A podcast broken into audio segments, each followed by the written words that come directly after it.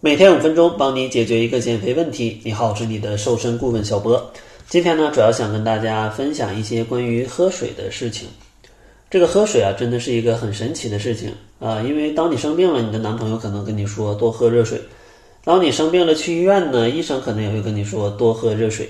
那这个热水到底应该怎么喝？可能很多人却不知道啊，只知道多喝热水肯定有好处，但是怎么喝却不知道啊，这就很奇怪。所以说呢，今天主要想跟大家分享一下，在减肥的过程当中应该如何科学的喝水，可以帮助你更高效的去减肥。首先呢，为什么要多喝水呢？因为如果你的水分摄入不充足，你身体的整个代谢都会有一些问题啊。因为水呢参与各种各样的代谢，而且呢水分不充足，它也会造成一些肾病，比如说肾结石之类的。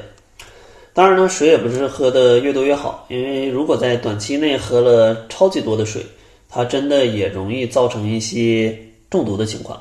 因为如果大量饮水，它就会使你的血液被稀释，这样的话，血液的渗透压就降低，水分呢通过细胞膜渗透到细胞内，这样的话，细胞水肿就容易引起水中毒了。当然，这种情况啊极其少见啊，但是也不建议大家就是短期内喝特别多的水。其实建议大家呢，每天如果没有很多出汗的情况下，一千五百毫升的饮水量就可以了。如果有出汗有运动的话呢，你可以增加到两千甚至两千五啊，那都是没问题的。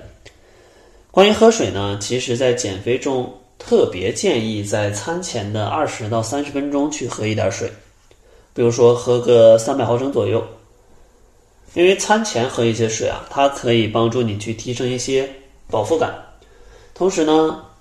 身体有的时候会把渴跟饿去搞混。如果你在餐前喝一点水，你就可以让身体搞清楚自己到底是不是饿了，对减肥是非常有帮助的。同时呢，像喝水呢，建议大家一定要小口慢饮，就千万不要吨吨吨喝的特别快、特别猛，因为这样的话。身体还没来得及吸收，你都给灌到肚里了啊！那你的身体就会发现怎么突然多了这么多水，你就会有上厕所的感觉。这样的话，水还没来得及吸收，你可能就把它给排到身体外面了。这样的话就非常难受了。当然呢，像喝水，建议大家可以均匀的分布到一整天，而不是说，嗯，一天可能就喝三次，一次喝个一瓶儿那这样的话也是有一些问题的。所以说，建议大家。随身带一个水瓶，有事儿没事儿呢，咱们就喝两口。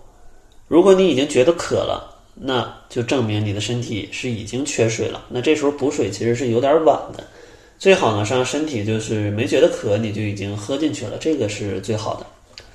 当然，可能有些朋友觉得水太难喝了，我不爱喝咋办呢？其实减肥当中想要去获得一杯美味的水，也是有些方法的。比如说呢，加一些柠檬片儿。啊，橙子片、百香果、金桔或者薄荷叶，或者呢，你泡些茶、泡些咖啡，都是没问题的。但是要注意，不能喝外面的奶茶，不能喝外面加糖的咖啡，也不能喝带糖的饮料。啊，这样的话就没问题了。